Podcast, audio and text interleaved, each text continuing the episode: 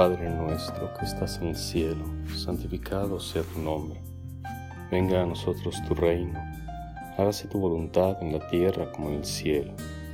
Danos hoy nuestro pan de cada día. Perdona nuestras ofensas, como también nosotros perdonamos a los que nos ofenden. No nos dejes caer en la tentación y líbranos del mal. Con muchas palabras instruyó Jesús a sus discípulos y nos sigue instruyendo a nosotros con esas comparaciones, metáforas. Nos enseñó a rezar y nos dijo cómo era el reino de los cielos. De alguna manera, la predicación de nuestro Señor Jesucristo se abre en un abanico de hermosas y riquísimas enseñanzas que nos ponen delante la visión del banquete celestial, de la meta a la que aspiramos, del reino que deseamos conseguir. Y mientras tanto, uno se lleva cierta sensación de estar en esta tierra como en una especie de exilio. Como si Jesús fuera una especie de embajador que viene de un país lejano, donde todo es paz, justicia, bienestar, alegría, gozo, donde no hay tristeza ni dolor. Todo eso que también la liturgia nos recuerda y que ha recogido en síntesis. No habrá lágrimas, ni luto, ni llanto, palabras de los profetas que nos hablan de este reino hermoso. Y mientras tanto, como si estuviéramos en el exilio. ¿Acaso no decía Santa Teresa de Jesús que esta vida era como una mala noche en una mala posada? Y así podemos sentirnos a veces. Nuestro reino no es de este mundo, porque tampoco lo es el de nuestro Señor. No somos el mundo y no nos acomodamos a este mundo. Y así también nos lo explica ese documento antiguo, con sabor a lo original, a lo primigenio de los primeros cristianos, la epístola a Diogneto. Vivimos en el mundo, pero nuestra ciudadanía está en el cielo. Estamos los cristianos en las distintas ciudades donde nos cupo en suerte habitar y usamos las mismas plazas y recorremos las mismas calles, pero no tenemos nuestra morada definitiva aquí en esta tierra. Y bueno, todo esto nos ayuda a entender también buena parte del mensaje evangélico. Nuestro Señor no se limitó a darnos unas pocas instrucciones y consejos más o menos pertinentes para llevarnos bien, para convivir un poco más civilizadamente como si hubiera sido un filósofo epicúreo o estoico. No es un mero maestro de moralidad, sino el enviado del Padre. Salió del Padre, vino a este mundo a dar testimonio de la verdad. Y la verdad es este designio misterioso escondido en el interior de Dios y que nos ha sido revelado en su Hijo Cristo Jesús. El designio para nosotros, que tengamos vida, adoptarnos como sus hijos, darnos esa participación en su vida divina. si lo dijéramos un poco coloquialmente, el Señor ha traído una invitación, una invitación a su fiesta, a irnos a vivir con Él en su villa, en su caserío, en su reino. Al invitarnos, al llamarnos, el Señor utilizó muchísimas comparaciones. Y nos han quedado grabadas las palabras que pronunció en la montaña. Ese sermón de la montaña que San Agustín decía es el compendio, el, el resumen, el modelo de toda la vida cristiana. Y uno sabe que el Señor nos estaba dando las instrucciones, estaba instruyendo a sus discípulos de ese momento, a los que le escuchaban y a los que habrían de venir después, a los santos de todos los tiempos. Les estaba instruyendo para que supieran vivir ya en esta tierra como lo que somos de verdad, ciudadanos del reino de los cielos. Decía San Juan Crisóstomo en una homilía preciosa, donde imaginaba estar en diálogo con un cristiano que de alguna manera se sentía triste o decepcionado, desilusionado por lo que veía en este mundo. A veces cosas hermosas, ciertamente, pero muchas veces cosas desastrosas. Y ese cristiano imaginario sentía rebeldía, furia, enojo. Y San Juan Crisóstomo le recordaba que Dios le había dado poder para convertir esta tierra, para transformar esta tierra en un cielo. No ciertamente por una técnica arquitectónica o por el descubrimiento de algún nuevo dispositivo tecnológico o algún avance médico que curara todos los males de este mundo, sino porque nuestra alma, nuestra alma tocada con la palabra de Dios, se va transformando en lo que queremos ser al final, en eso que querríamos ser a la postre, verdaderos hijos de Dios, ciudadanos del reino de los cielos. Y vamos moldeando nuestra alma, la vamos transformando para convertirse en un alma hermosa, un alma digna del reino de los cielos. Y es por eso que el cristiano no se termina de acomodar a este mundo. Sabe que está de paso. Y fijándonos, digo, en este sermón de la montaña, en las primeras palabras que nuestro Señor pronunció en el Monte Santo, lo que llamamos las bienaventuranzas. San Agustín, en un comentario profundo y, detallado a este sermón, decía que estas bienaventuranzas son como escalones, como una escalera, que nos muestra el ascenso del alma que va paulatinamente adquiriendo los dones del Espíritu Santo y también purificándose en su interior de todo el lastre del pecado original, del pecado original y de los pecados en general. Y ahí entre medio de estas bienaventuranzas está una que llama la atención porque es un contraste. Bienaventurados, dichosos los que lloran, porque serán consolados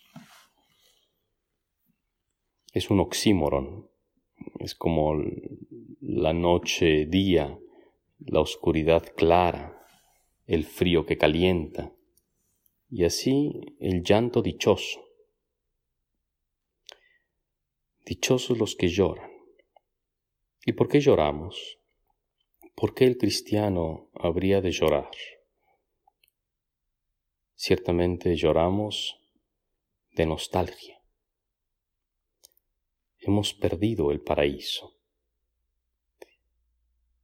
Así lo describe Milton en esta obra emblemática, un poema largo sobre el paraíso perdido. Hemos perdido el paraíso y nos pesa, nos duele, lloramos por lo que hemos perdido. Y aunque no estuvimos allí y pudiéramos de alguna manera pretextar que no tuvimos nada que ver con lo que hicieron Adán y Eva, nuestros primeros padres, que no fue nuestra culpa.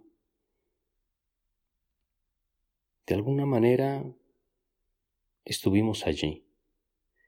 De alguna manera lo estamos. No podríamos, como verdaderos hijos de Dios, despreocuparnos de la suerte de nuestros primeros padres. Lloramos por lo que les pasó a ellos.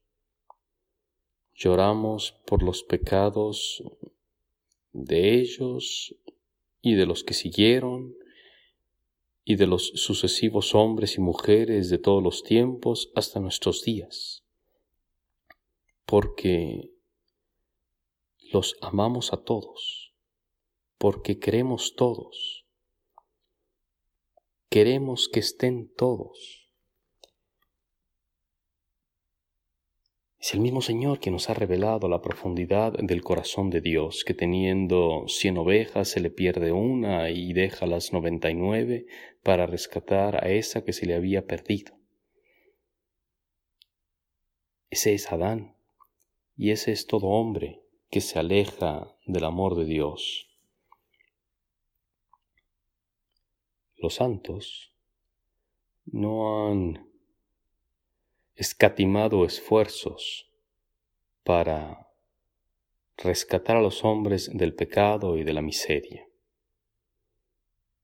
Se conmovía San Vicente de Paul con un compañero suyo, un hijo espiritual suyo, un vicentino, un misionero, que una y otra vez les llegaban las cartas diciéndole que por amor a Cristo se había vuelto a,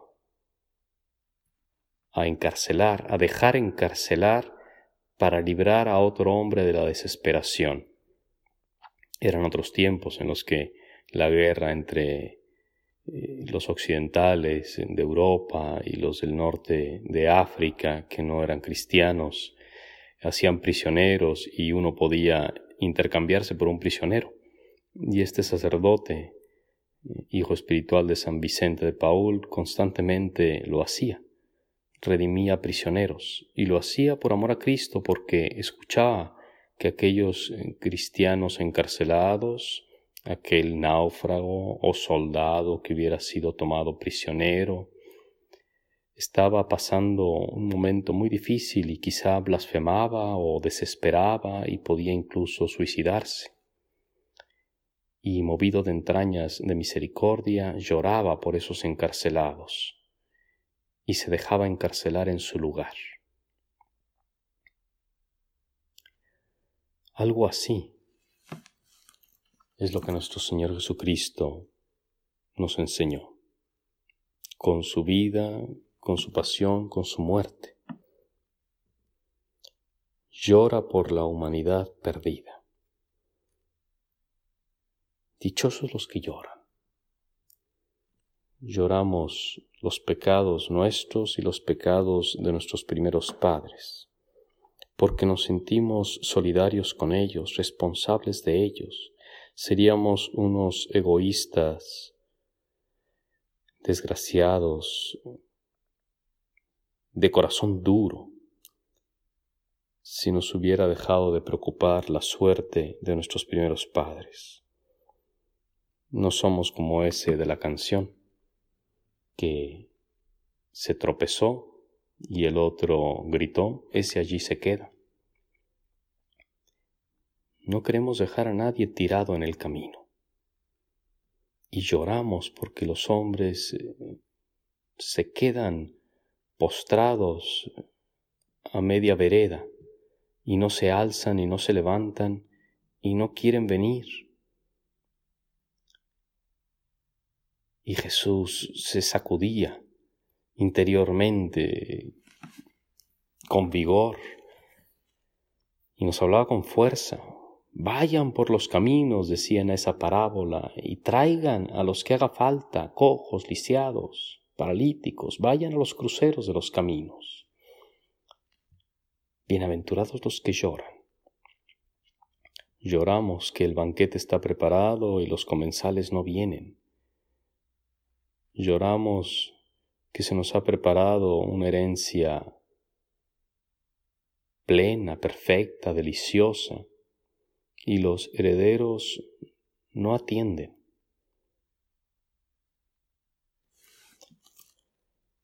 El cristiano llora. Bienaventurados los que lloran porque serán consolados. Y llora no solamente por los pecados, llora también por el tiempo perdido por el tiempo que falta, por el tiempo que no ha sabido utilizar. Llora porque sabe que está en exilio, que está lejos, que es un transterrado, un transhumante, que va de paso por este mundo y no ha llegado todavía a su patria definitiva. Inmigrantes somos todos que vamos de paso por este mundo y uno no descubre su situación hasta que la palabra de Dios se la revela con profundidad. Cuando somos tocados en nuestra mente con la palabra divina, es cuando reconocemos que estamos de paso, que este no es el mundo definitivo. Imaginen por un momento, dice un autor contemporáneo de una obra que se llama Homo Deus, el hombre Dios. Imaginemos por un momento, dice él, que la humanidad, los científicos, los biólogos, médicos, los investigadores descubrieran el remedio para la muerte,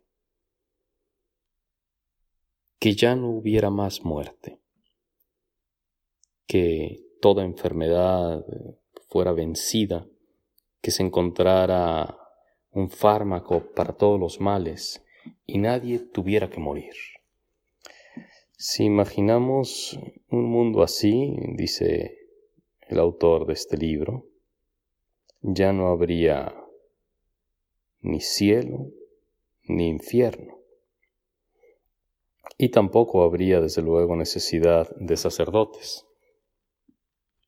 No habría ya más ni rabinos, ni sacerdotes, ni chamanes.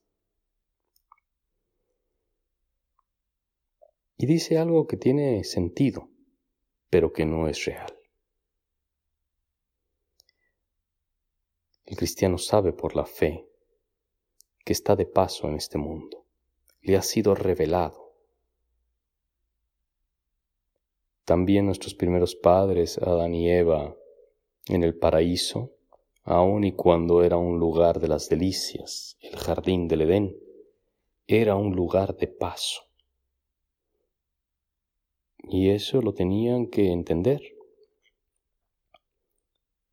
Pero se quisieron quedar, quisieron arrebatar el paraíso, y por quedarse con el paraíso terrenal, se cerraron las puertas al paraíso celestial.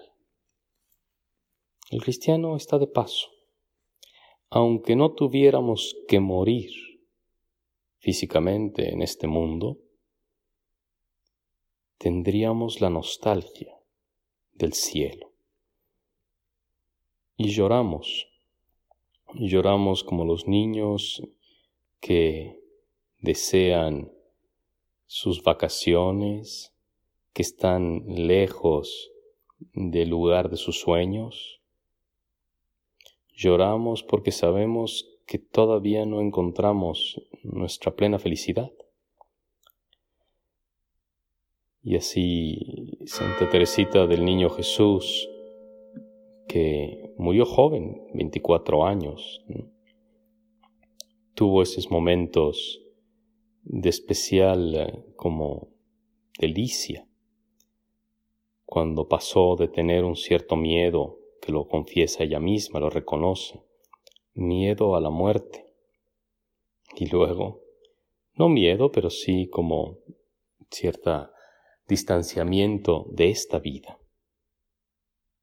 Te conozco mundo, te conozco mundo, decía San Alfonso María de Ligorio al momento de su conversión, cuando habiendo puesto todo su éxito, toda su esperanza en un triunfo en su carrera de abogado, en la, en la abogacía, y se llevó un chasco por una justicia mal administrada. Te conozco mundo. Y lloró. Lloró por haber creído que la perfecta justicia se encuentra en este mundo. Lloró por haber puesto su felicidad en el éxito de su carrera. Lloró por la vanidad de sus expectativas. Lloró, como lloró San Agustín, como han llorado tantos conversos, como lloró Ignacio de Loyola, como lloró Juan de Palafox, lloran porque el cristiano, sacudido interiormente por la palabra divina, descubre, descubre allí la futilidad, la vanidad de este mundo y de lo que él mismo se había fabricado. El Señor Jesús nos instruyó a vivir como ciudadanos del reino de los cielos que están en exilio, pero que ya en este mundo van aprendiendo a moldear su alma para ser verdaderos ciudadanos del reino de los cielos. Vamos aprendiendo a comportarnos como habremos de comportarnos en el cielo, pero sabiendo que nuestro modo de comportarnos ya desde ahora en esta tierra tiene que acomodarse de alguna manera a las condiciones adversas de esta tierra. Condiciones adversas son el pecado, la miseria en las que nos tiene sumido la tentación, los ataques del demonio, la herencia del pecado original. Pero no por eso dejamos de comportarnos como hijos del rey. Es verdad, somos un poco como marqueses arruinados, de una gran nobleza, pero que hemos perdido lo que nuestros padres, nuestros primeros padres eh, no supieron defender, pero aún así nos alegra la esperanza de que lo habremos de recuperar, pero no lo recuperaremos si no nos sabemos comportar dignamente, si no mostramos ser dignos merecedores de recuperar la herencia. Mientras tanto, vamos por este mundo con el alma tocada con la gracia divina, esperando la última consolación la postrema consolación, el consuelo definitivo. Sabemos que vale la pena comenzar a vivir ya en este mundo como ciudadanos del reino de los cielos, aunque tengamos que soportar vejaciones, humillaciones, desprecios, porque no nos acomodamos a los éxitos de este mundo, por practicar la justicia, la verdadera paz, la santidad interior, somos despreciados y vilipendiados, y lloramos por nuestros pecados y por los de la humanidad pecadora, pero seremos consolados. Un consuelo que el mundo no sabe dar, el consuelo que solo el Paráclito, el Consolador, nos hace llegar. Cuánta alegría en medio del dolor no experimenta el cristiano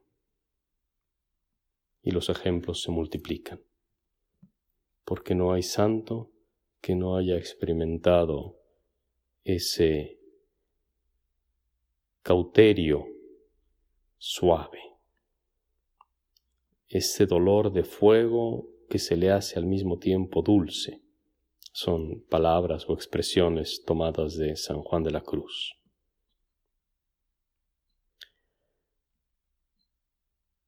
Santísima Virgen María, a la cabeza de los santos y de los ángeles.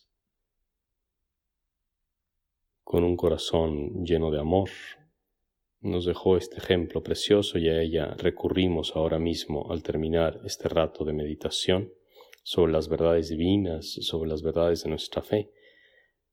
Recurrimos a ella para que ruegue por nosotros que somos estos pobres pecadores que no nos acomodemos a los pecados de este mundo y que queramos, que tengamos vehemencia, deseos vehementes de llegar a nuestra patria definitiva. Dios te salve María, llena eres de gracia, el Señor es contigo, bendita eres entre todas las mujeres, y bendito es el fruto de tu vientre Jesús. Santa María, Madre de Dios, ruega por nosotros pecadores, ahora y en la hora de nuestra muerte. Amén.